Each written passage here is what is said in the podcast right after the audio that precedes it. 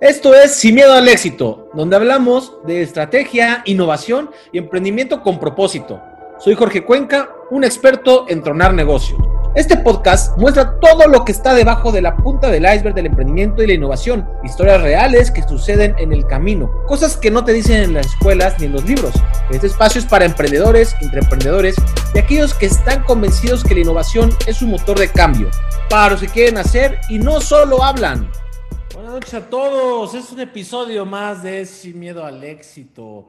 Oigan, hoy vamos a platicar un poco acerca un tema, ya platicamos anteriormente de futuro, pero hoy vamos a hablar no solo de las tendencias, sino ahora cómo vamos a adoptar ese futuro que viene o cómo queremos diseñarlo, pero desde qué habilidades requiero diseñar, cuáles son los grandes trabajos del futuro, qué es lo que voy a hacer en el futuro, qué es lo que va a suceder en ese momento que la tecnología nos rebase o quizá no se llame rebasar, quizá podamos colaborar con ella.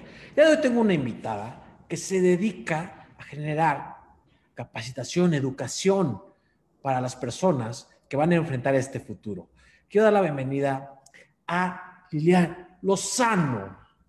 Ella es cofundadora y CEO de Future Is. ¿Cómo estás, Lilian? Hola, muy bien. Muchas gracias por la invitación. Muy contentas de poder compartir con ustedes un poquito del futuro y de lo que vamos a estar hablando en este espacio. Muchísimas gracias. Gracias por aceptar la invitación. Bueno, ya voy a entrar en confianza y lo que realmente es que le decimos es, ella es Lilo, no es Lilian. Lilo. Sí, Lilo. Eso. Oye, Lilo, a ver, cuéntanos un poquito. A ver, eh, yo creo que antes de entrar como en materia, sí me gustaría un poquito entender cómo es que Lilo llegó hasta a, ser cofundador, CEO de Futuries. Eh, bueno, yo, yo, la, yo la conocí hace algunos años ahí, por, bueno, por, pues, estábamos en el mismo espacio, digamos, como de trabajo pero realmente pues eh, e-, ella estaba todavía como eh, pues, colaborando con, para una, una, empresa, pero hoy ya es emprendedora y, y, y, genera esta parte. Cuéntanos un poquito tu historia, un poquito, y como pueden escuchar su acento, pues no, no, no es de Ciudad de México. A ver, cuéntanos un poco. Adivinen de dónde soy. y tampoco soy de Monterrey, porque siempre es como, ah, eres de Monterrey. No, no soy de Monterrey. De hecho, soy súper multicultural. Eh, mi mamá es mexicana y mi papá es colombiano y yo soy de Tijuana, entonces tengo ahí un, mix. Eh, pues yo de carrera, fíjense que soy de carrera, estudié la carrera de diseño gráfico, eh, egresé por la Universidad Iberoamericana aquí en Tijuana y una vez que egresé de la universidad, pues me dediqué un año al diseño. Pero en ese año me di cuenta que, o sea, que realmente a mí me gustaba crear, generar conceptos, pero que yo no me veía como diseñadora, o sea, no me veía como produciendo, ¿no? Porque el concepto de un diseñador gráfico es hazme un logo bonito, e, esta parte, ¿no? De, de hazme, hazme cosas bonitas gráficas, pero un diseñador también va más allá y creo que cada vez se ha dignificado más la carrera, pero en ese tiempo, pues los diseñadores eran más como productores, ¿no? Y en ese momento, pues no me veía identificada eh, me topo con un diplomado y estoy un diplomado en branding y ahí entra una nueva, toda una nueva disciplina que tiene que ver con estrategia de marcas y me enamoro de la estrategia, me enamoro de lo que hay detrás de una identidad bonita, que una marca no solamente es un logotipo, una marca son valores, una marca es una promesa, una marca va más allá de lo que, de lo que pensamos que es, ¿no? Entonces, al aprender toda esta parte, em, en esos momentos me asocio con una persona que él ya traía como, él es diseñador, bueno, era diseñador gráfico y él traía una carta de clientes y me dice, oye, pues yo siempre he trabajado freelance, tú traes este perfil, creo que seríamos buen equipo, que tú te encargues como, a mí no me gusta lidiar con los clientes, eh, tú puedes ser la cara, tú puedes ir con los clientes y demás, y yo me dedico a producir. Y dije, bueno, pues no suena tan mal, sería, fue mi, bueno, mi segundo emprendimiento, porque en la universidad también tuve un emprendimiento con unas amigas, que de hecho duró como cuatro años, toda la universidad generamos una línea de personajes para niños, se llama Mil Factory, hasta registramos la marca y todo. Y en Tijuana, la verdad es que sí, fuimos un referente mucho en la carrera de diseño, porque creamos estos personajes para niños y íbamos a los bazares a vender camisetas, tazas, hicimos colaboraciones con Cruz Roja, salíamos en los periódicos como eh, emprendedoras universitarias, eh, una vez nos entrevistaron para Telemundo y para varios canales aquí en la región.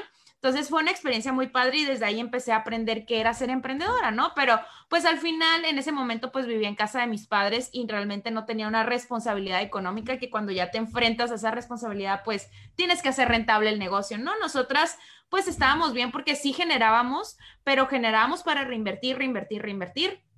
Realmente ahí no había rentabilidad, no hubo utilidades ni nada, pero bueno, fue una buena experiencia universitaria, creo que ese fue el inicio si, si, si un día no, le, no, no, se lograba la utilidad, no pasa nada. No pasa nada, exactamente, no, no pasa nada, pero yo creo que esa experiencia también me dio mucho empuje, sobre todo en ventas. Yo odiaba las ventas, no me gustaba vender a las personas, pero el ir a bazares y tener tu producto y que la gente se acercara, tú tenías que, hey, mira, esto está bonito, esto, eh, y entonces ahí aprendí a vender. Eh, ese contacto con las personas, eh, empezar a pensar estratégicamente cómo hago alianzas. Y bueno, y de ahí te digo, empiezo este emprendimiento, o sea, realmente trabajé un año de mi profesión, luego emprendo con esta persona donde generamos una cartera de clientes eh, muy interesante y pues estuve cuatro años con ese emprendimiento cuando descubro el mundo de las startups por un evento que fui. Em, en ese momento mis clientes, era agencia de marketing, se llamaba Hello Prisma y entonces mis clientes me pedían páginas web. Estamos hablando del 2013, ¿no? Y nosotros como, ¿quién hace páginas web? No, pues hay personas, desarrolladores que, generan esto y es donde vamos a conseguir a ese, a ese perfil, ¿no? Yo desconocía.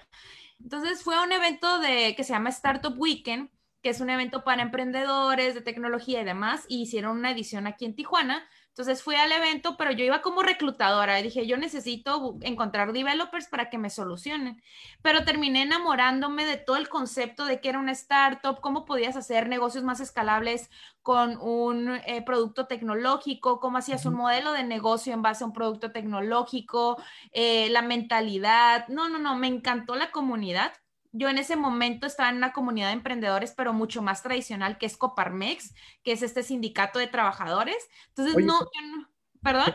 Perdón que te, interrumpa ahí, pero ¿estás de acuerdo que en esa época, 2013, bueno, me tocó un poquito antes, pero por ahí, que no existía el término startup, o sea, el término era pyme, ¿no? Y, como es Coparmex, la CCE, todas estas organizaciones, ¿no? Que conglomeran como las grandes empresas, digamos que daban un apoyo un poco a las pymes y como sí, vamos a contratarlos de proveedores y como que daban ese empuje, pero el término startup, o sea, no existía incluso creo que es difícil al día de hoy como definir qué es un startup a diferencia de una MIPYME, bueno, también están las microempresas y demás, o sea, ahí, y, y, tú te empezaste a meter en ese medio en el que una startup, ¿tú qué diferencias veías de lo que aprendiste en este acercamiento a lo que tú ya conoces como esas MIPYMES o pymes, o tú ibas a trabajar en una pyme porque, ¿no? ¿Qué, diferencia había ahí? Eh, la escalabilidad. O sea, yo lo vi como en el tema de que es replicable, escalable y necesitas menos capital para emprender. O sea, o sea obviamente la tecnología es cara, pero si te asocias con las personas correctas, puedes generar tecnología, puedes generar productos más pequeños y empezar a pivotear, o sea, como toda la mentalidad. Y sí, en México el término startup pues era muy nuevo, también el término, antes no era como que emprende, emprende, o sea, el emprendimiento también apenas empezaba eh, en ese momento. Y pues eh, toda la cuestión de startup a nivel Estados Unidos, pues sí, ya estaba muy avanzada, pero a nivel México no, no era tan, no era tan, yo nunca había escuchado ese término hasta el 2000, sí, como 2013, que Startup Weekend. Y la diferencia que yo veo, por ejemplo, yo que tenía esta agencia, ¿no? Y luego volteo a ver lo que se podía hacer con tecnología, que en ese momento es como muchos piensan, ah, bueno, voy a hacer una aplicación, ¿no? Entonces voy a solucionar todo con aplicaciones cuando puedes hacer plataformas o diferentes tipos de herramientas tecnológicas que te permitan eh, hacer un, un negocio y yo lo vi como una oportunidad porque eh, yo siempre he tenido mucho este sentimiento de hacer cosas que impacten socialmente y que impacten a personas. Entonces, como más del sentido social y yo en ese momento dije, ok, drones llevando donaciones de sangre de un país a otro, ¿no? O sea, nos mostraron todo lo que se podía hacer con tecnología y fue, wow, o sea, neta podemos cambiar el mundo más rápido, con menos recursos te sale mucho más barato lograr estas soluciones tecnológicas y puedes impactar a muchas personas. Entonces, eh, eso es lo que a mí me pareció muy interesante y también la mentalidad de las personas que están en el mundo de la tecnología, como que esta mentalidad de startupera en ese momento era una, eh, una, una, mentalidad muy ágil, muy lean, de vamos a probar, experimentar, funciona, no funciona. Cambio una pyme muchas veces es como, pues no se puede dar el lujo de estar experimentando cuando son cosas físicas, ¿no? Por eso yo amo los productos digitales. Los productos digitales son mucho más escalables. Yo siempre digo, si, si tal vez el emprendimiento digital o sí, o las startups no hubiera llegado a mi vida, a mí me hubiera tomado mucho más tiempo emprender otras cosas que implican pagar un, una oficina o un local, comprar material, proveedores y demás. Ahorita yo tengo una academia en línea que obviamente sí cuesta la operación, pero es muchísimo más eh, accesible a la inversión que pude hacer en un primer inicio, a que si yo hubiera puesto una escuela, ¿no? En un físico, en un lugar y demás.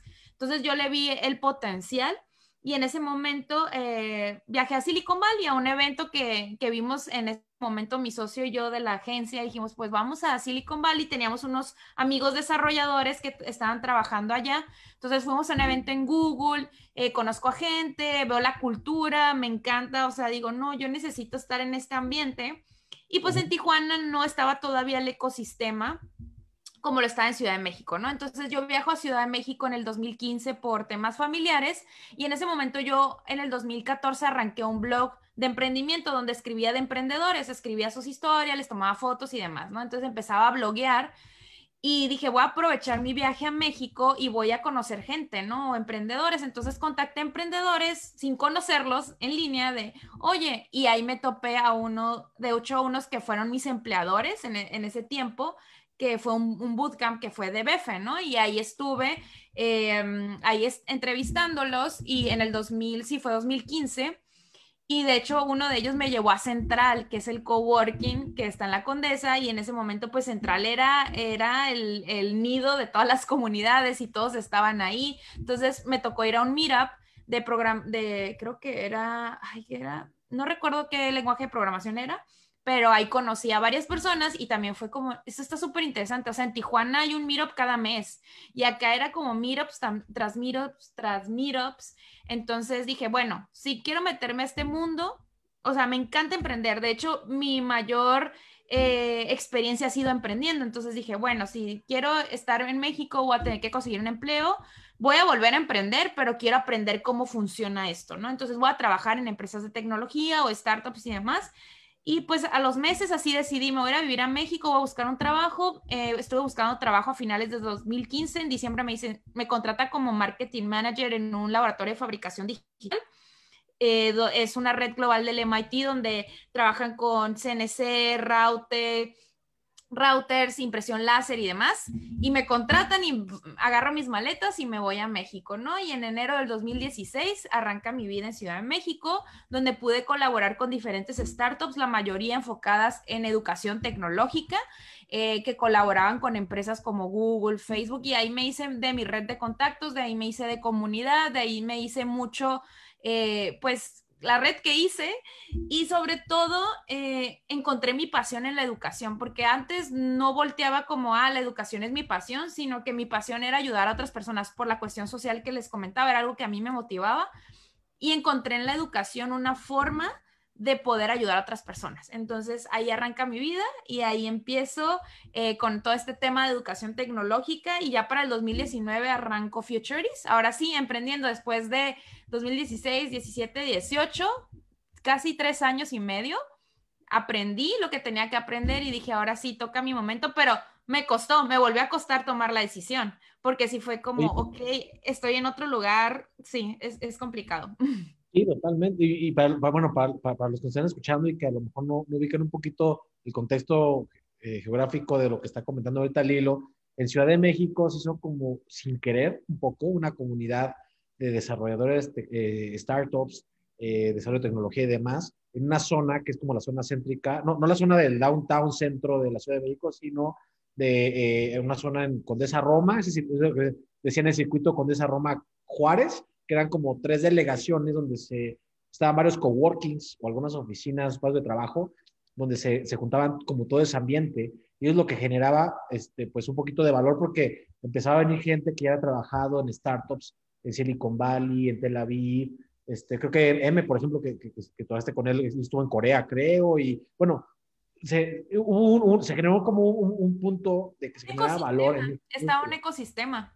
Aceleradoras, incubadoras, inversionistas, coworkings, o sea, creo que estaba todo el ecosistema que te permitía poder ahí eh, hacer algo, ¿no? Y en Tijuana eso en ese momento no me lo daba, ¿no? Entonces creo que llegué al lugar correcto. O sea, todo fue muy estratégico. Ahorita que lo veo, sí, lo planeé. No, no iba con un plan específico de, ay, a los tres años voy a emprender y demás. No, sí iba un poquito a ver qué pasa, pero sí dije, vengo a aprender y luego voy a emprender. Pero una vez que que trabajé, sí me costó, o sea, volver a decir, ay, ya, voy a dejar esto, esto, eh, esto seguro y me voy a arrancar otra vez a lo desconocido, porque el emprendimiento es, un, es una montaña rusa, es lo desconocido, luego estaba lejos de mi familia, eh, obviamente ya había hecho amigos y demás, pero pues aún así dije, güey, un mes no vendo y qué pasa, ¿no? ¿Qué pasa conmigo? Tenía que tener, yo sí, sí hice un plan, dije, voy a ahorrar, tengo que tener meses de vida, tengo que tener esto para invertir, eh, o sea, sí lo planeé. Y, y, bueno, fue una aventura muy interesante, ¿no? Cuando, cuando arranqué con este proyecto. A ver, pero cuéntanos, entonces, ahora sí, eh, tú, tú, ahí estuviste colaborando con, con eh, en empresas que ya se dedicaban a hacer esta parte de educación, ¿qué fue donde te movió como, claro, es por ahí, ¿no? A lo mejor antes entraste desde una, una perspectiva de voy a diseñar páginas web y necesito reclutar gente, hasta el punto de, no, educación eh, en, cuestión tecnológica fue lo que a ti te llamó la atención. Ahí cómo empezó, o sea, ¿qué fue lo, el, el, ese motivador que te dijo, es por ahí, ahí voy a generar un impacto? Y, ¿Qué, qué, qué, fue ese como ese, ese, ese, momento wow de, oh, aquí es donde realmente tengo que, que emprender? Claro, pues eh, como les comentaba, mucho de mi pasión era que, bueno, y creo que faltó este dato, eh, durante mi trabajo, eh, pues o mi emprendimiento de la agencia de diseño, nosotros hacíamos mucho trabajo pro bono con ONGs. Entonces desde ahí, pues yo tenía como toda esta parte social muy, muy fuerte y a mí me hacía muy feliz, ¿no? Poder aportar a, a personas que no podían pagar por un servicio de marketing y poder, y poder aportarles este valor. Entonces, al momento de que eh, trabajo en estos bootcamps enfocados, eh, los bootcamps donde trabajé están enfocados a personas que hacían otra cosa distinta a la programación, abogados, doctores, eh, contadores o personas que incluso no tenían una, una carrera, podían aprender a programar. Entonces, ¿qué fue lo que me motivó?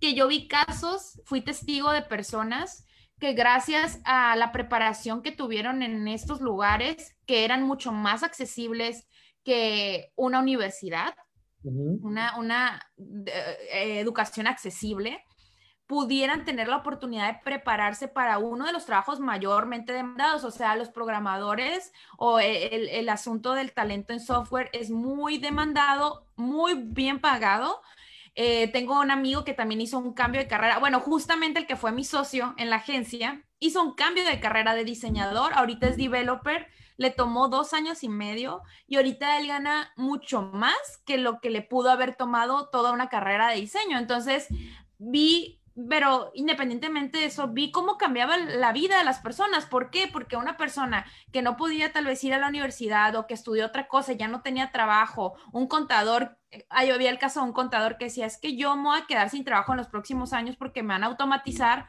¿qué tengo que aprender, no? O qué tengo que aprender para ganar más en una industria donde hay más demanda, ¿no? En este caso es la programación.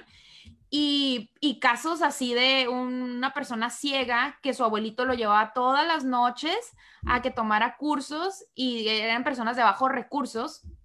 Y esta persona logró posicionarse y que lo contratara una empresa interesante de software y pues eso iba a impactar no solamente la vida de él, sino la vida de su familia. Muchos de las personas que estudiaban en, estos bootcamps eran personas que venían fuera, eh, pues, de, de estratos socioeconómicos bajos, medio bajos, y que gracias a la oportunidad de poder estudiar esto, lograban poder tener mayores ingresos y cambiar su forma de vida y la de impactar la de su familia. De hecho, uno de los co-founders de una de las startups donde trabajé, él mencionaba eso, ¿no? Cómo él había cambiado gracias a que podía generar trabajo que le generaba dinero, poder ayudar a su familia. Y es ahí donde a mí me movió el tapete, dije, wow, o sea, la educación puedo impactar a personas que cambien su forma de vida, ¿no? Entonces, la, sí, esos casos a mí me encantaban y casi me ponían la piel chinita de, de, de estás impactando la vida de alguien. Y es ahí donde es lo que me motivó a eh, emprender en educación tecnológica, porque yo creo que se tiene que descentralizar la educación y ya está pasando. Ya hay muchas opciones para que tú te eduques sin necesidad de pagar los millones en la universidad, porque no todos podemos acceder a, a pagar un MBA o un doctorado o algo así, y que yo estoy súper padre que si las personas pueden hacerlo y quieren hacerlo, está padre. Tengo una hermana que es súper estudiosa, ya va por su doctorado, y yo en su momento fui la típica nerd. Yo salí de la universidad con 9.98, yo era para estudiar maestría, irme así, pero luego ya dejé de creer un poquito en el sistema educativo y veo el valor que yo puedo aprender en otras cosas. Mi mayor MBA va a ser este emprendimiento. O sea, yo estoy emprendiendo, estoy aprendiendo muchísimo que, que, ya cualquier empresa que diga, no, pues es que yo ya sé, ya llevo una dirección, ya sé estos temas, ya, o sea, me siento súper segura de lo que sé sin hacer un MBA que me pudo haber costado muchísimo, ¿no? Sí, totalmente. A yo creo que el sistema educativo en ese sentido, digo, es comprobado que las empresas hoy no encuentran capital humano que esté capacitado por las escuelas del sistema educativo actual. Y, y, y digo, a ver, si es una crítica al sistema educativo, pero también es entender que el hecho de tú registrar un programa, bueno, no, no sé de ti, a mí me ha pasado que hemos querido registrar un programa y es muy complejo, mm, es, es, es, complicadísimo que cumpla con todos los requisitos de acuerdo a lo que está en la ley, pero la demanda te exige otras cosas que no te permitiría hoy ese registro poderlas dar. Entonces se vuelve como un círculo un poquito complejo y un freno, digo, yo, yo, yo creo que ahorita la, el tema, bueno, por ahí dicen, ¿no? El tema de las no escuelas, bueno, no me considero eso, pero sí, sí, sí se vuelve como un tema que el mismo sistema provoca que se frene un poco el hecho de la evolución. Y por ahí, a ver, vamos a, vamos a, poner por partes. Una parte es como el trabajo, qué es lo que te está exigiendo, las empresas que están exigiendo, una de las empresas también el gobierno e incluso las pequeñas empresas o, las, o algunas startups, qué es lo que necesitan de recursos o capital humano y no encuentran. Ahora, ¿cuáles son, pues desde tu punto de vista, cuáles son las habilidades que hace falta recalcar en esa parte del sistema educativo que hoy no dan, pero tú crees que realmente es lo que donde nos debemos de enfocar? Híjole, pues habilidades blandas, o sea, creo que eso es como lo que yo siempre, y ahorita que estoy en un trabajo personal, o sea, yo estoy en un trabajo de Lilian como persona que quiere, Lilian como persona a nivel físico, Lilian como persona a nivel emocional y mental, justamente porque pues llevar un emprendimiento no es fácil y pues muchas veces te puede, puedes tirar, querer tirar la toalla. Entonces uno se descuida como persona. Entonces volviendo a esa analogía, es que no nos enseñan qué es lo que necesitamos básicamente para empezar a funcionar como personas, ¿no? Cómo mantenemos nuestro cuerpo, cómo lo nutrimos, la mentalidad que debemos tener, eh, de finanzas, o sea, cosas como súper básicas que nos van a hacer ciudadanos eh, comprometidos y demás pero esas habilidades blandas que nos permiten trascender es súper importante. O sea, el primero, aprender a aprender. O sea, estamos yendo a las escuelas donde te sientas, el maestro te habla por una hora, dos horas, hay algo de interacción, pero el maestro no le va a importar de cómo, cómo va a buscar que las personas, conectar con las personas o enseñarles que ellos sean autodidactas. Y estamos acostumbrados, nuestra generación está acostumbrada a sentarnos, tomar nota, oír, que me den, que me den, que me den información y yo no investigo, ¿no? Entonces, aprender a aprender es sumamente importante y creo que esa es de las cosas que yo aprendí mucho al momento de emprender porque nadie, no tenía alguien que me dijera cómo hacer las cosas. O sea, nadie me dijo, así tienes que vender. Nadie me dijo, o sea, en ese, en ese momento la verdad es que no tuve muchos mentores y es algo que sí recomiendo tener mentores pero a mí me tocó figurar todo, desde cómo hacer una cotización, cómo ir a darme de alta en el SAT, cómo hacer todas estas cosas. Entonces, hay que ser curiosos, aprender a aprender, autodidactas, eh, ser empáticos, tener buena comunicación, Eh, ¿Qué otra cosa? Inteligencia emocional. Inteligencia emocional, todas las habilidades que les estoy mencionando son habilidades transversales. No importa en qué puesto estés ni en qué industria estés, son, en serio, que si eres un profesional que tienes esas habilidades, vas a resaltar sobre todos los demás. Y te lo digo porque me ha tocado contratar y yo me fijo mucho en la actitud de la persona, en, la, en las habilidades de comunicación de la persona, en su inteligencia emocional para manejar situaciones porque las emociones nos pueden ganar y las emociones juegan un papel bien importante a la hora de tomar decisiones, de dar órdenes, de comunicarme y demás. Entonces creo que ese tipo de cosas son cosas que el sistema no nos recalca, que el sistema no nos empuja que seamos inteligentes emocionalmente. En, en países como Europa, los niños los enseñan hasta meditar, ¿no? Entonces es como cómo controlas tu respiración. Y creo que es ahí donde, donde empieza todo, es conocerte como ser humano, entender esas habilidades interpersonales que son las habilidades blandas y de ahí ya vas desarrollando. Es que las habilidades duras son las habilidades que se van a automatizar, ¿no? Y ahorita vamos a hablar un poquito de eso, ¿no? Con la llegada de la tecnología. La o sea, las máquinas, véanlo como inteligencia aumentada. Antes nos decían, tienes que aprenderte de memoria todo esto, ¿no? Que las fórmulas que demás ahorita accedemos a Google y lo googleamos. O sea, ya no necesitamos, nuestro cerebro ya no necesita retener esa información. Y es lo que va, está pasando. O sea, por ejemplo, vi un documental donde ponían a un abogado con una, un algoritmo que le ayudaba a revisar un contrato y un abogado sin el algoritmo.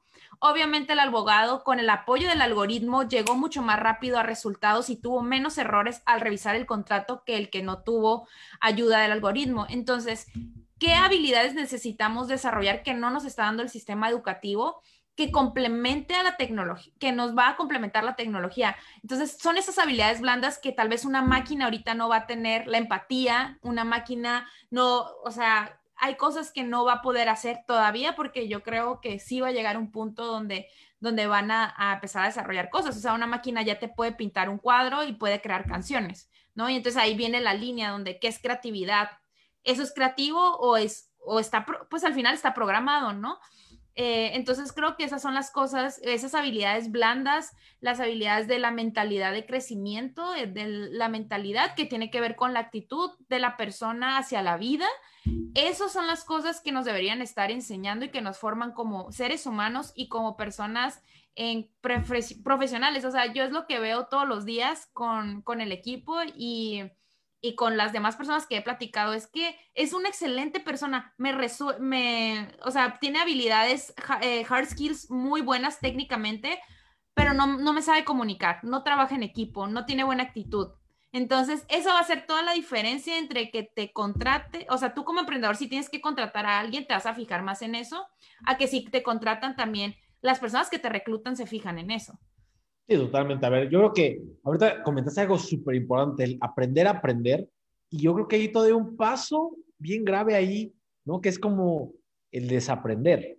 O sea, el día de hoy, nosotros venimos de un sistema educativo que está súper rígido en ese sentido y es como lo que aprendiste, eso te va a servir para generar y no es verdad siempre.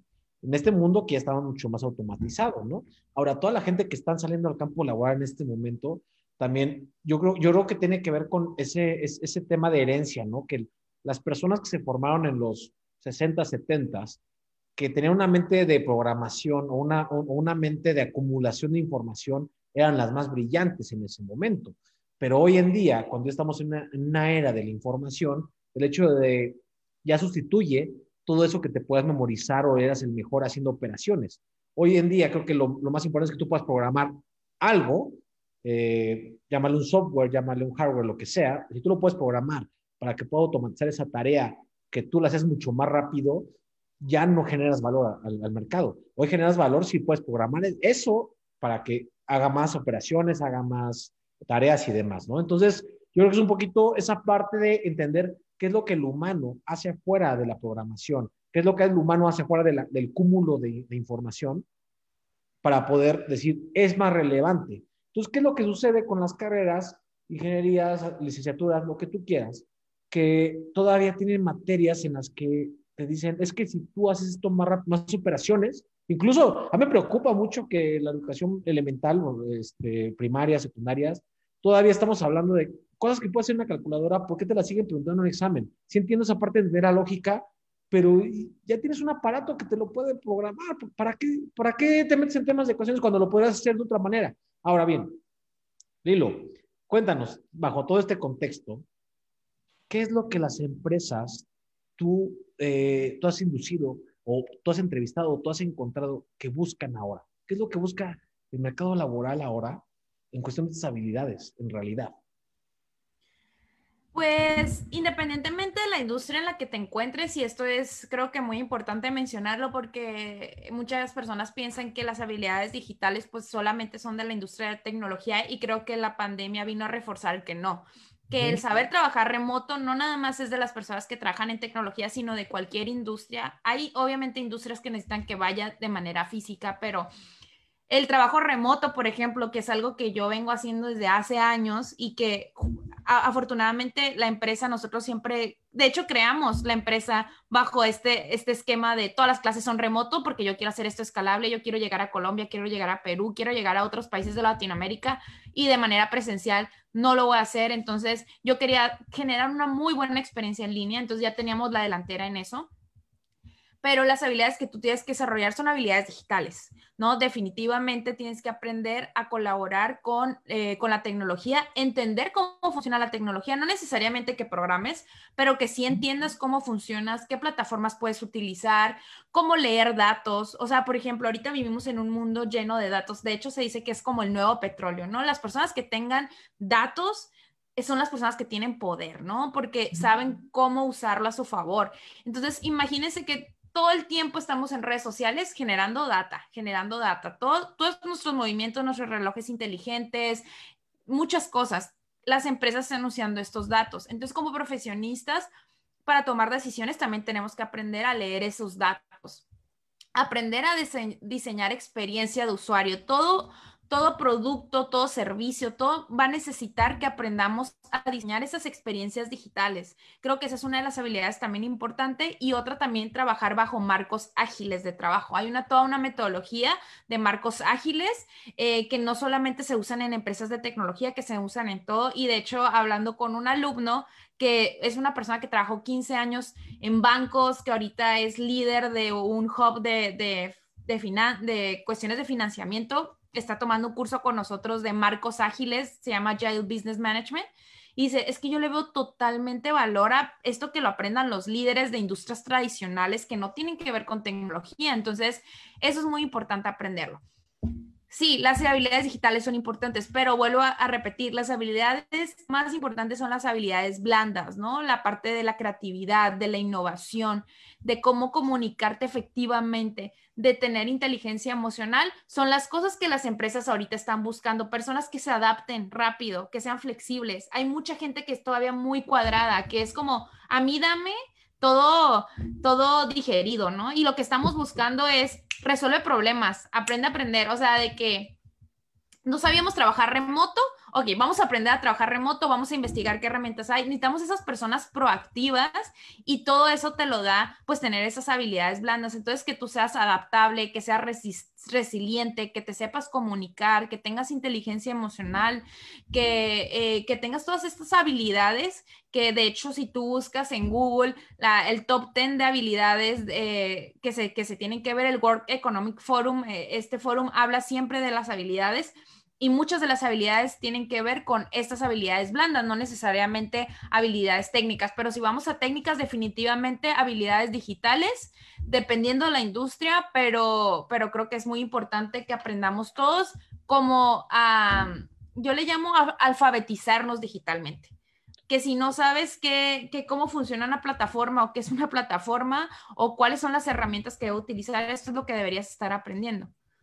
Sí, a ver, totalmente. O sea, hace rato mencionabas como el tema del, vamos a poner este ejemplo del contador, ¿no? Que antes él, pues el contador, el mejor contador era el que podía generar mejores registros y más rápido eh, eh, eh, en cuestión de conceptos contables. A ver, y luego hoy ya no tiene que realmente registrar tiene que aprender a usar ciertas herramientas como, bueno, unas empresas usan SAP, otras usan Oracle, otras usan diferentes herramientas que te permite registrar movimientos contables, que al final se vuelve información financiera. Y como dices bien, el que puede manipular mejor la información es quien realmente va a generar más valor a las organizaciones.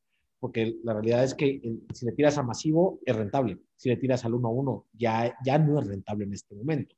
Ahora bien, estas empresas el día de hoy, bueno, están buscando esta parte, ¿no? Como, y, lamentablemente no lo están encontrando, ¿no? Personas que tengan desarrolladas habilidades blandas, que a pesar de echarse una carrera que les puede costar por lo menos en promedio en una escuela particular en México medio millón de pesos, una, una, una carrera universitaria, y al final es que salga una persona que van a elegir a los que han, a los que han desarrollado más habilidades blandas que duras. Es como, ¿y pagaste tanto por eso? Realmente en materias en ese sentido. Ahora bien, los, ¿qué es lo que... Quisiera agregar, algo rápido, y es que he hablado con reclutadores, por ejemplo, y los reclutadores es, yo puedo tener dos personas que puedan tener las mismas habilidades eh, duras o que tal vez uno sea más tenga más habilidades duras, fuertes y que pueda ser un mejor candidato en ese aspecto. Pero si esta persona tiene habilidades blandas y esta no, le voy a dar a este porque las habilidades duras se pueden desarrollar más rápido que las habilidades blandas. Entonces, ahí está, creo que mucho de la respuesta. O sea, ahí tú, tú lo que ves es que realmente el reclutador hoy encuentra como eh, un diferenciador entre los que están demandando ese trabajo en cuestión de cómo resuelve, cómo hace. Entonces, antes el test, para tú entrar a un trabajo, tenía que ver más con tu, cuánto sabes o cuánto has aprendido acerca de tu carrera. Hoy día creo que tiene que ver más con assessments o estas, bueno, para la audiencia que, eh, me escucha, assessment es esa parte en la que te hacen una prueba grupal en la que tú puedas eh, desarrollar un, caso o a lo mejor te ponen una problemática y tú tienes que buscar cómo resolverla. Aunque la respuesta no sea la correcta al final, tiene que ver más cómo reaccionaste hacia el impulso de, de, de, algo que no, a lo mejor no tenía solución. Simplemente es, es una casuística para entender. Tiene, tiene que ver con resolución de problemas. Y es que también ponte del otro lado. Como la tecnología está cambiando tan rápido, todas las habilidades, o sea, puede que yo tenga una habilidad ahorita dura que en seis meses ya tengo que aprender otra cosa. O sea, siempre voy a tener que estar aprendiendo porque la tecnología está avanzando tan rápido que necesito ser adaptable y resiliente para poder seguir aprendiendo y aprender a aprender. Porque si no tengo esas habilidades como empresa, pues a largo plazo yo necesito personas que se adapten a lo que, a lo que sea, ¿no? Porque me sale más costoso tener a alguien que no trae esa mentalidad y que sí puede ser muy bueno en su momento con el hard skill, pero si no trae la mentalidad de crecimiento y de seguir adaptándose a lo que viene o que cuando le presenta un problema se friquea y no sabe cómo resolver, pues a largo plazo no es una buena inversión, ¿no? Y como emprendedor también te va a tocar estar del otro lado cuando contrates y también ver esas partes. O sea, yo en lo personal, mucho de lo que nos fijamos, más que lo que tenga la habilidad técnica la persona, apostamos en la persona como persona, ¿no? Que haga fit cultural con nosotros y que tenga esa habilidad de querer aprender, de resolver problemas, de ser empático y bueno, una serie de valores que pues están alineados con lo que es Future Is. Claro. Oye, y, en cuestión de ese, de ese futuro que, que, que, estamos vislumbrando, ¿tú cuáles crees que son las industrias que van a tener mayor auge?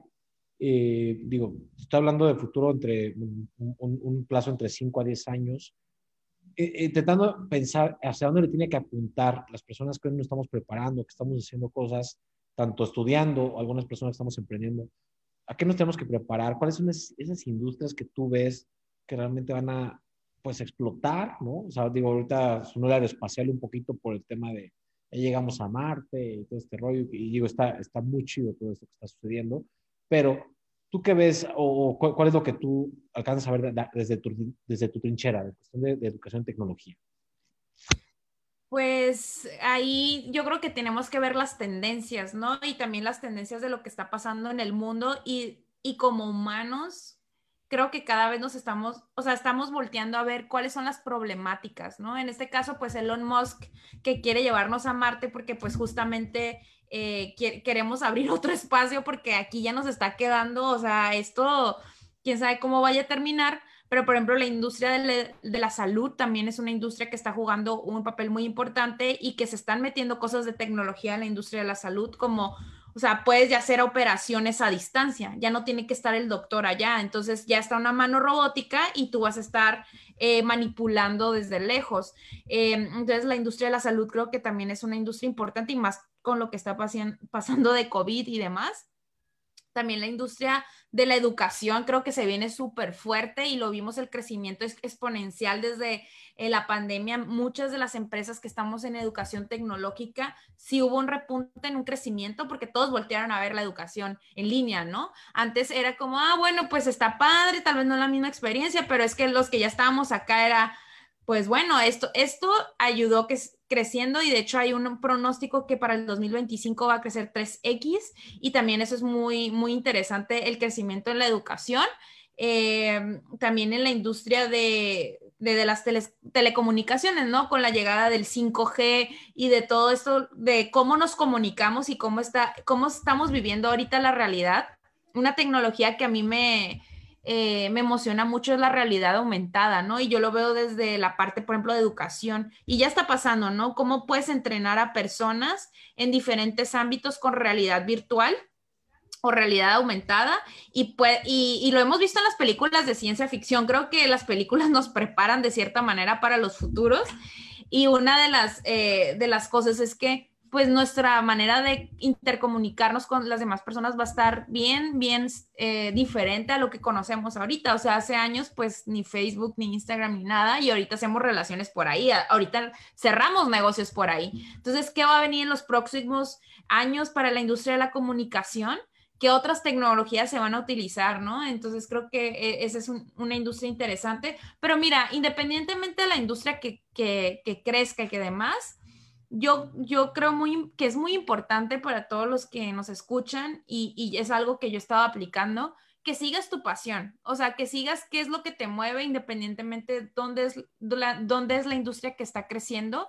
Si tienes que desarrollar un set de habilidades, definitivamente. Piensa en esas habilidades que a pesar del tiempo no se van a caducar tan fácilmente, o sea, la empatía, o sea, cuántos años llevamos oyendo de la empatía y la empatía cada vez cobra mayor fuerza, ¿no? Por ejemplo, la empatía, ahorita estaba viendo un, artículo del Harvard Business Review donde hablaba de la empatía en los líderes para los trabajadores remoto, eh, la comunicación y demás. Entonces, primero yo creo que es entender independientemente de la industria eh, que vaya a crecer o hacia dónde quieres, hacia dónde quieres llegar, es como a ti que te mueve como persona desarrollar un set de habilidades, obviamente, también pensando en la parte digital. Y, yo creo que ese es como el consejo, ¿no? Eh, sí hay industrias que obviamente van a repuntar, pero creo que, es más importante que tú trabajes en algo que te sientas cómodo y que también sea algo que te apasione y te motive. Sí, totalmente ahí. Fíjate que hace, hace poco estuve en un foro eh, que llamamos Cyberpunk, que no, que no es precisamente el videojuego de Cyberpunk 2077, sino tiene que ver más con ese movimiento en cuestión de poder, eh, con la tecnología, sobre todo con la realidad aumentada, poder poner escenarios del futuro para entender cómo va a ser dependiendo ciertas eh, pues variables que tenemos, que puede ser muy tendencial o puede ser súper utópico o distópico de acuerdo a lo que está sucediendo el día de hoy.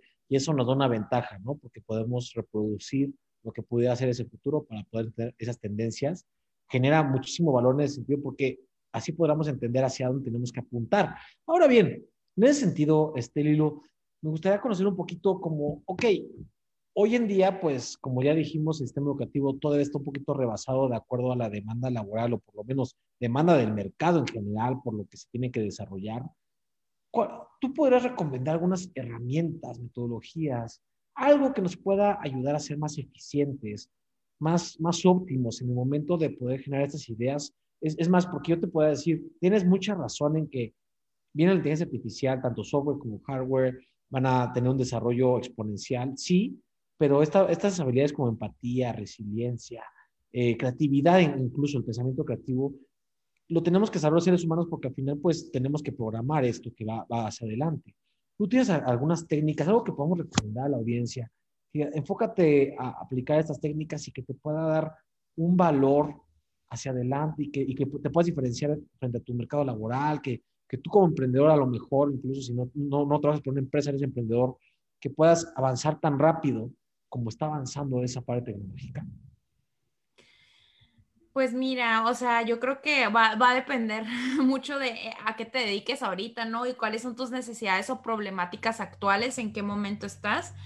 pero por ejemplo, algo que yo he notado mucho en el equipo es la cuestión de control del tiempo, por ejemplo. Creo que, eh, creo que el management del tiempo es algo que, que no nos enseñan y que pues al final el recurso más importante que tú tienes como persona es el tiempo.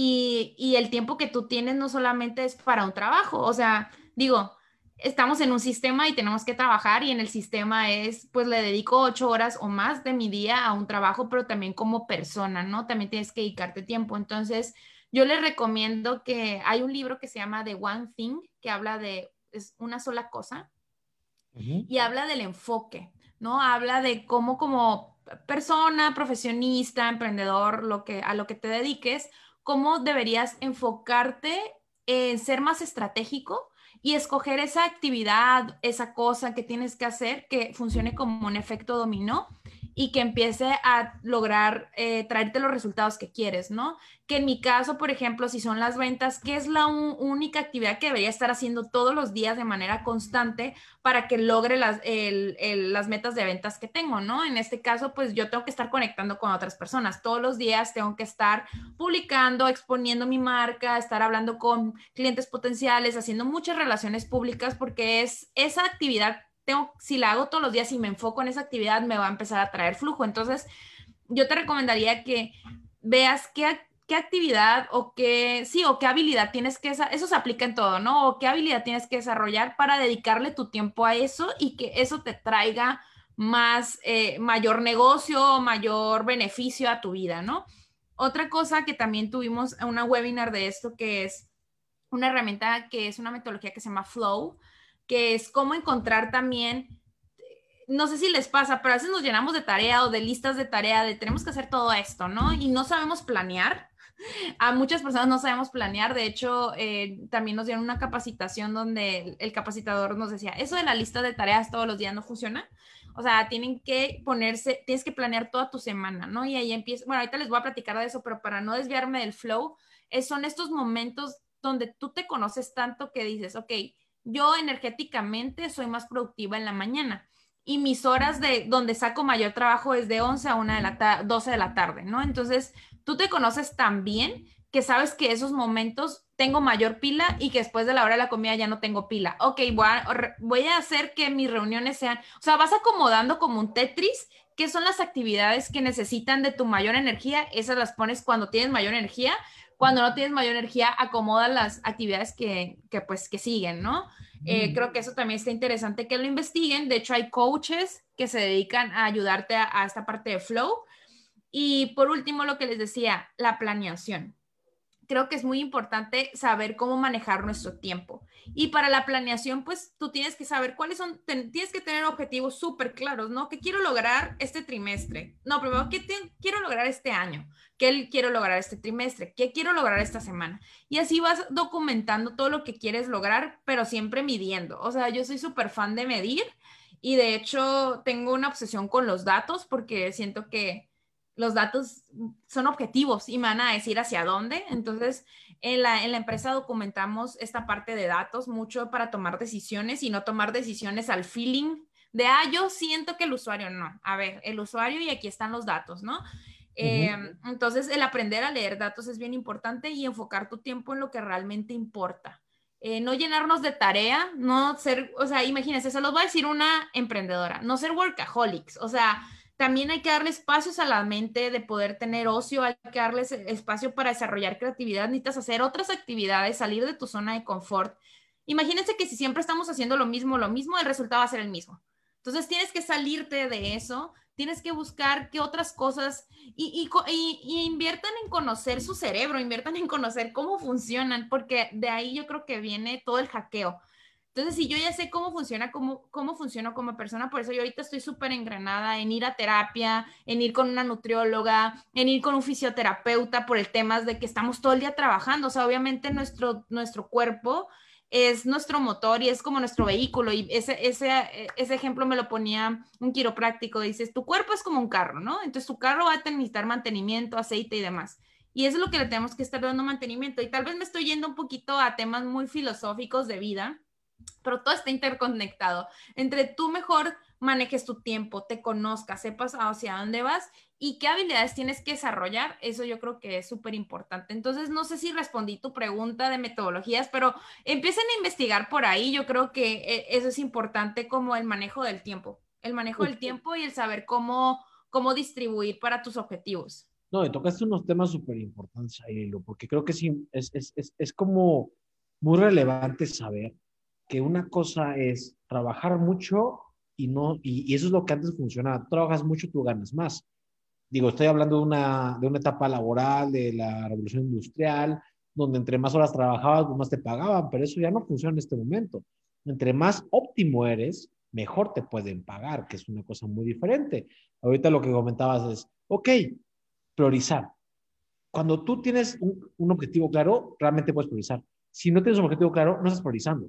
Estás viendo dónde te sientes más cómodo quizá o dónde pues ahí estás más tiempo ocupado y te sientes más útil. Te sientes productivo y hay gente que se siente productiva viendo su agenda llenísima y, y, eso me pasó, tuve un, un, jefe así de que, no, pues es que estaba súper orgulloso, es que mira todo lo que tengo que hacer y yo de que, bueno, y eso que es óptimo productivo, ¿no? Entonces, creo que este chip, y también lo leía en un libro, donde esta persona dice, las personas nos van a pagar por lo que sabemos, por nuestro juicio, por nuestro know-how, no por las horas que nos sentamos a producir. Y es la realidad, ¿no? Y ahí cuando hablamos del futuro del trabajo y hablamos de los robots, es que los robots van a empezar a producir. O sea, va a ser una cuarta revolución industrial donde tal vez ya no vamos a estar operando cosas tan repetitivas. O sea, creo que es una reflexión que tú también deberías hacer. En tu trabajo reflexiona qué son las cosas que haces que son tan repetitivas esas cosas son las que se van a automatizar. Y esas son las cosas que tú tendrías que empezar a ver.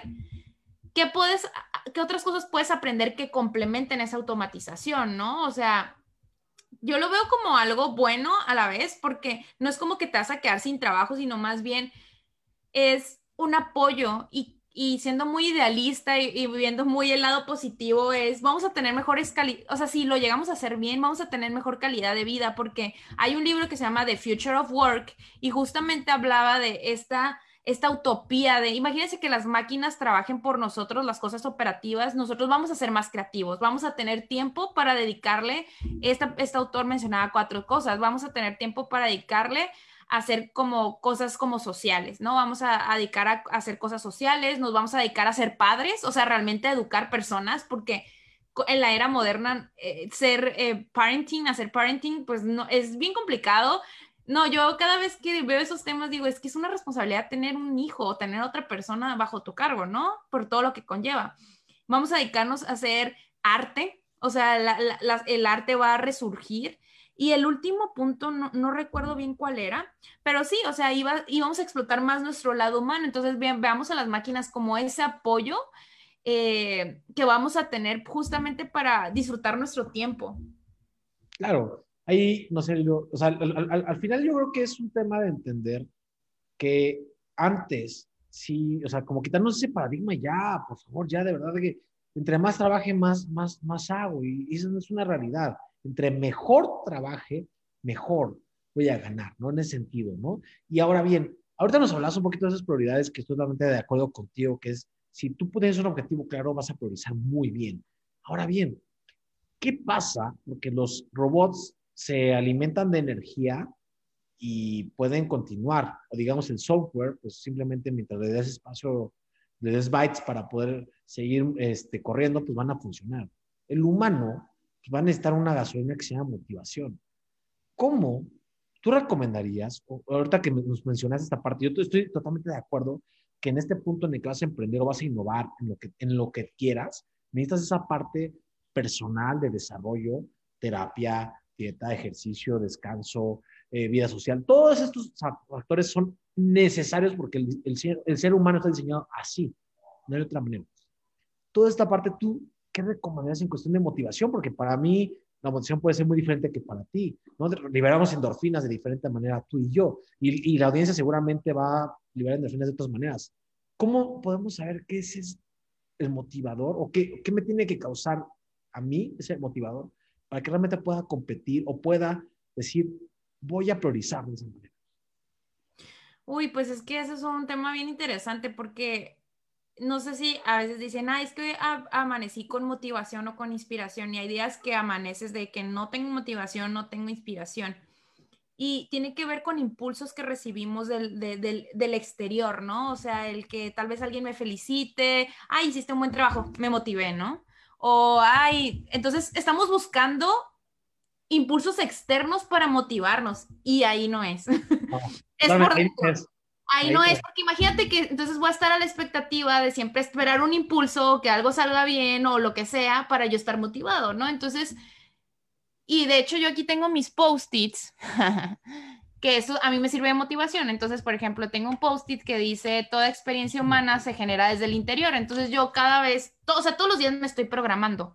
Somos una máquina, o sea, el, nuestro cerebro es una máquina. Los primeros siete años de vida, nuestros primeros siete años de cómo nos educaron nuestros papás, el contexto en el que vivimos, todo el contexto es nuestro software, es nuestro programa operativo que está corriendo por default el 95% de nuestras acciones diarias están corriendo por ese software. Entonces, el 5% solamente es consciente. Entonces, si ya sabemos que somos una programación como una máquina, ¿qué tenemos que estar haciendo para reprogramarnos a nuestro favor? Entonces, la motiv te reprogramas de dos maneras. Una, eh, y bueno, esto lo saqué de, un audio, es el tema, eh, pues también de, de repetición. La repetición hace que tú te vayas, que vayas cambiando esas creencias, tu sistema de creencias. Todos tenemos creencias y no hablo de creencias que religiosas. Hablo de creencias y si vas a terapia, puede ser una creencia de es que yo le tengo miedo a hablar en público y te vas atrás en tu pasado que porque cuando eras niño hubo un trigger, se burlaron de ti cuando hablaste en público demás y ya te quedaste traumado y eso afectó tu sistema de creencias y es, no soy bueno hablando en público, entonces nunca voy a hablar en público porque no soy bueno y eso es lo que te dices todos los días. Y ese es el self-talk, la charla que tienes de manera interna. Y entonces todos tus días si me estoy diciendo no sé hablar en público, no sé hablar en público, pues no vas a saber hablar en público, obviamente. Entonces, tienes que reevaluar ese sistema de creencias que tienes.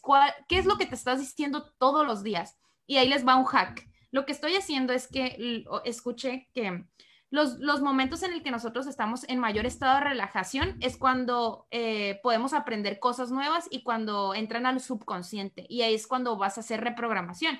Que esto pasa cuando recién te levantas porque estás en un algo de ondas. No, sé, no, no sé cómo se llaman y tampoco quiero decirles nombres inventados, pero entras a un estado donde hay cierto tipo de frecuencia de ondas y cuando ya te vas a dormir. Entonces decía recomendaban que en ese momento hagas la reprogramación. Y lo que yo estoy haciendo a manera personal es en esos horarios pongo eh, en YouTube literal eh, discursos que me motivan, ¿no? Entonces escucho discursos que tienen que ver con eh, agradecimiento. Por ejemplo, ahorita estoy como en el tema de agradezco porque sé que esto es un camino y que no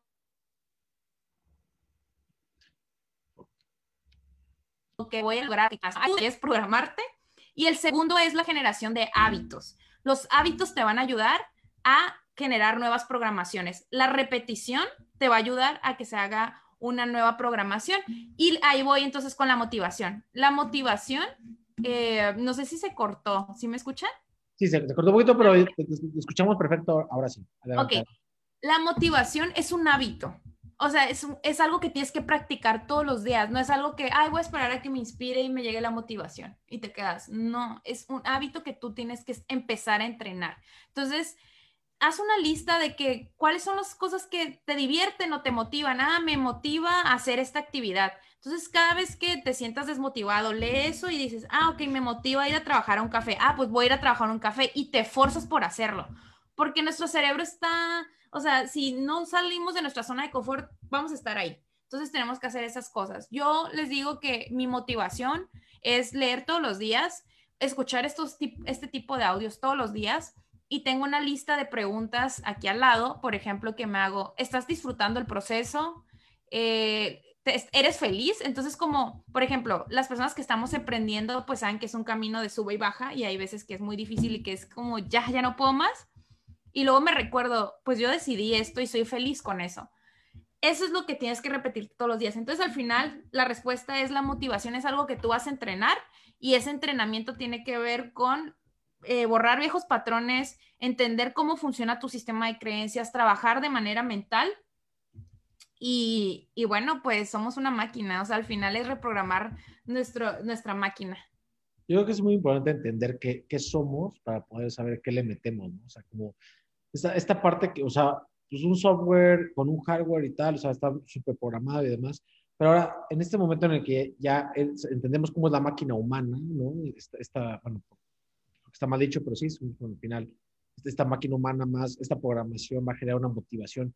Pero yo creo que es muy importante que cada quien dé un tiempo a entender qué es lo que te motiva, qué es lo que te hace decir otro día, wow, quiero continuar. Y me encanta lo que dices como, vamos a recordar todos los días qué es lo que nos motiva para decir, lo voy a volver a hacer. ¿no? Entonces, como entender muchos apartes, o sea, que, que, que, la inteligencia emocional, la empatía y el autoconocernos nos va a generar una ventaja ante la tecnología. Cuando la tecnología es una herramienta y no es per se el objetivo que queremos lograr, ¿no? Entonces, yo creo que todo esto te alimenta como ser humano y te va a generar un valor en ese sentido. Y Lilo, se nos está acabando el tiempo, pero quiero decirte la pregunta del millón. Muchas personas hablamos acerca de la singularidad. Esa, esa, esa etapa de la humanidad en la que en teoría, bueno, eso dice la singularidad, es que la inteligencia artificial va a rebasar al ser humano.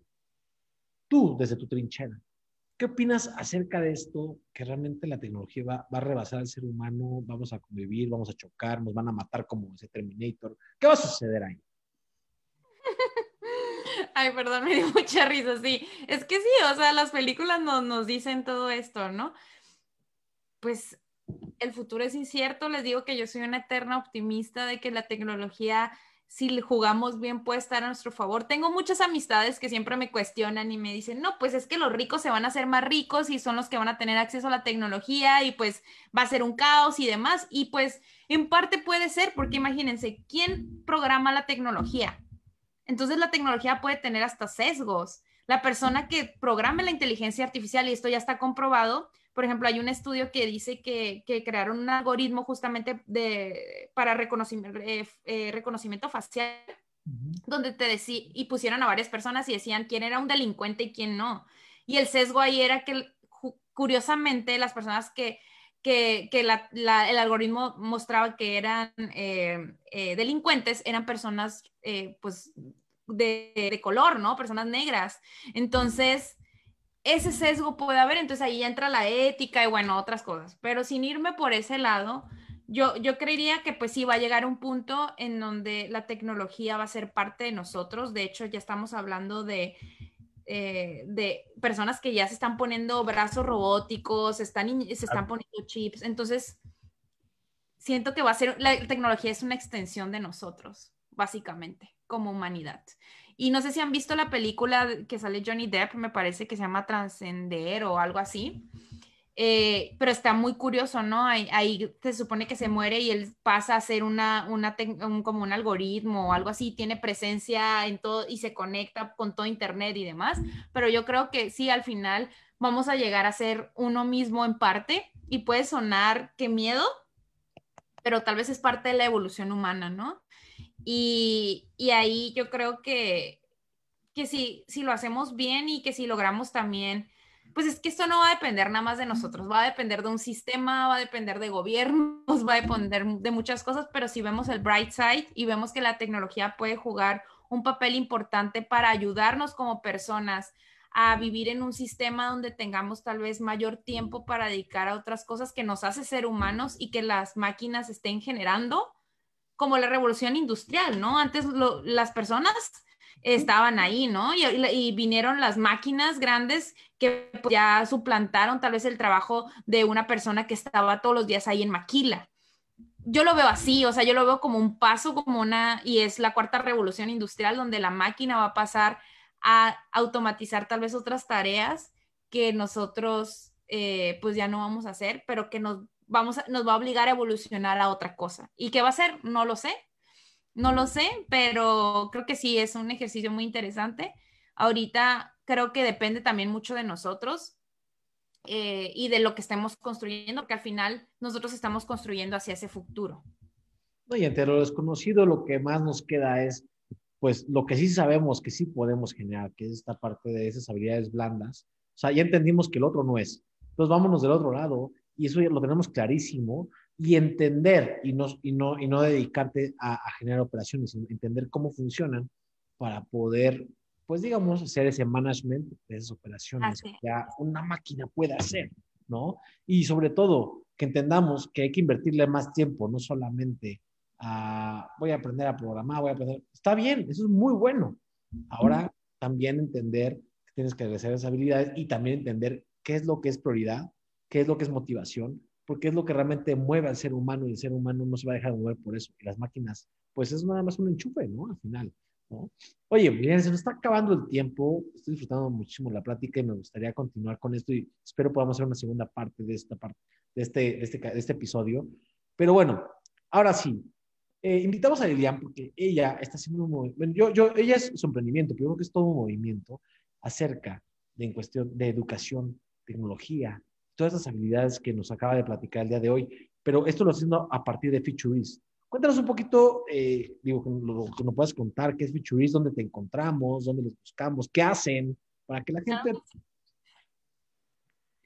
Ah, bueno, pues Future eh, somos una iniciativa enfocada en desarrollar habilidades para usuarios finales y para empresas que también estén buscando capacitar a, sus colaboradores en, en, habilidades digitales y habilidades para el futuro del trabajo, como todo lo que hablamos por acá.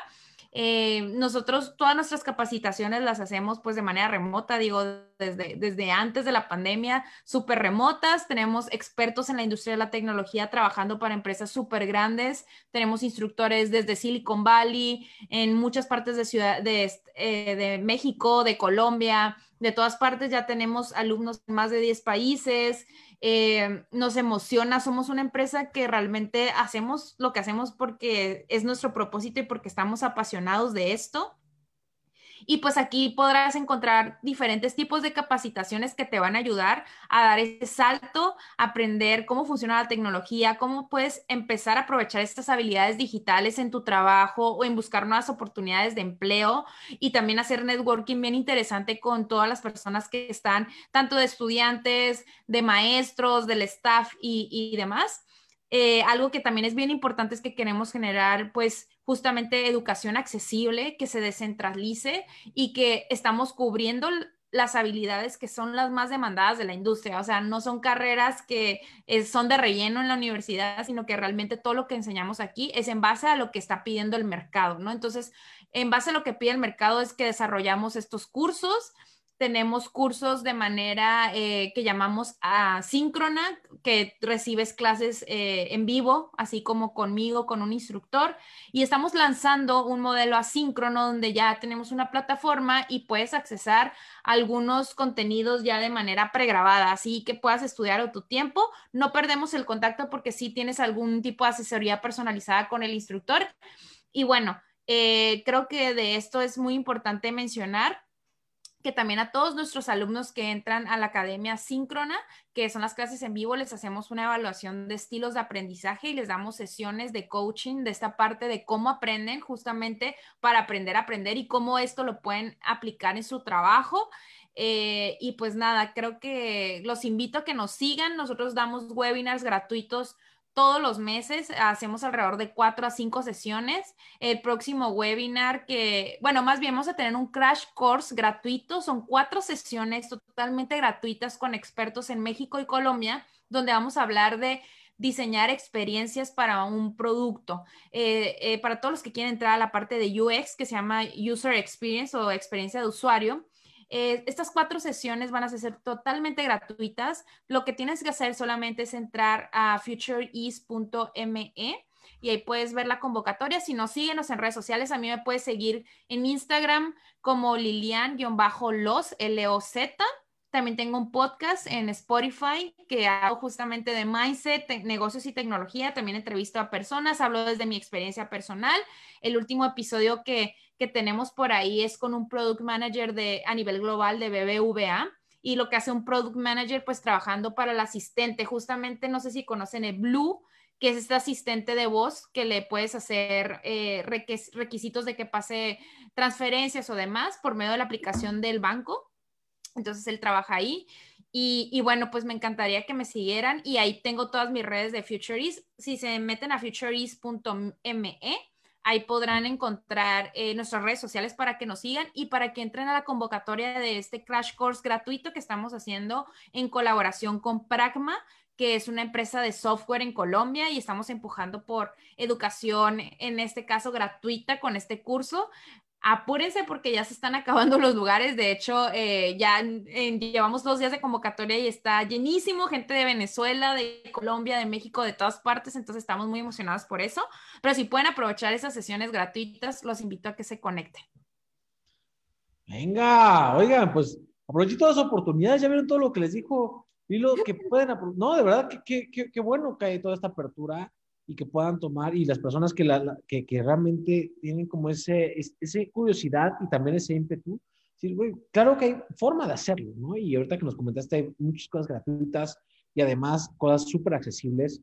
Sigan al hilo, de verdad que sus redes son súper buenas, tienen buenos, muy buenos hacks todos los días.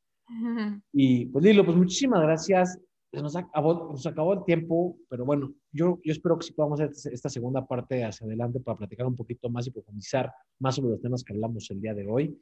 Y pues te agradezco mucho el tiempo y pues todos los comentarios y todo lo que nos compartes de lo que tu trayectoria te hizo llegar hasta acá. Sí, no, gracias Jorge por la invitación y un gusto aquí platicar con su audiencia y en lo que pueda apoyar. Si me quieren contactar, pues ahí ya tienen las redes. Muchísimas gracias, Lilo. Síganla, no lo olviden. Y oigan, no me queda más que agradecer al equipo que está en edición, Chay Lorenzo, en producción está Anne Osorio. Y por favor, síganos en redes. Estamos en Facebook, Instagram y LinkedIn como Play Academy MX. Ya me pueden encontrar como Jorge Cuenca en Facebook y también me pueden encontrar en Instagram y TikTok como Cuenca Emprende. Y recuerden que esto es Sin Miedo al Éxito. Este podcast se creó en Play Academy, la escuela de innovación con propósito. Esto no es solo inspiración, tenemos para ti más herramientas y contenido. Nos vemos en Facebook, Instagram, LinkedIn, YouTube, donde nos puedes encontrar como Play Academy MX. Dinos de qué más quieres saber, escúchanos, síguenos, compártenos y no tengas miedo a cagarla, porque es la mejor escuela. No dejes de romperla, que esto es sin miedo al éxito.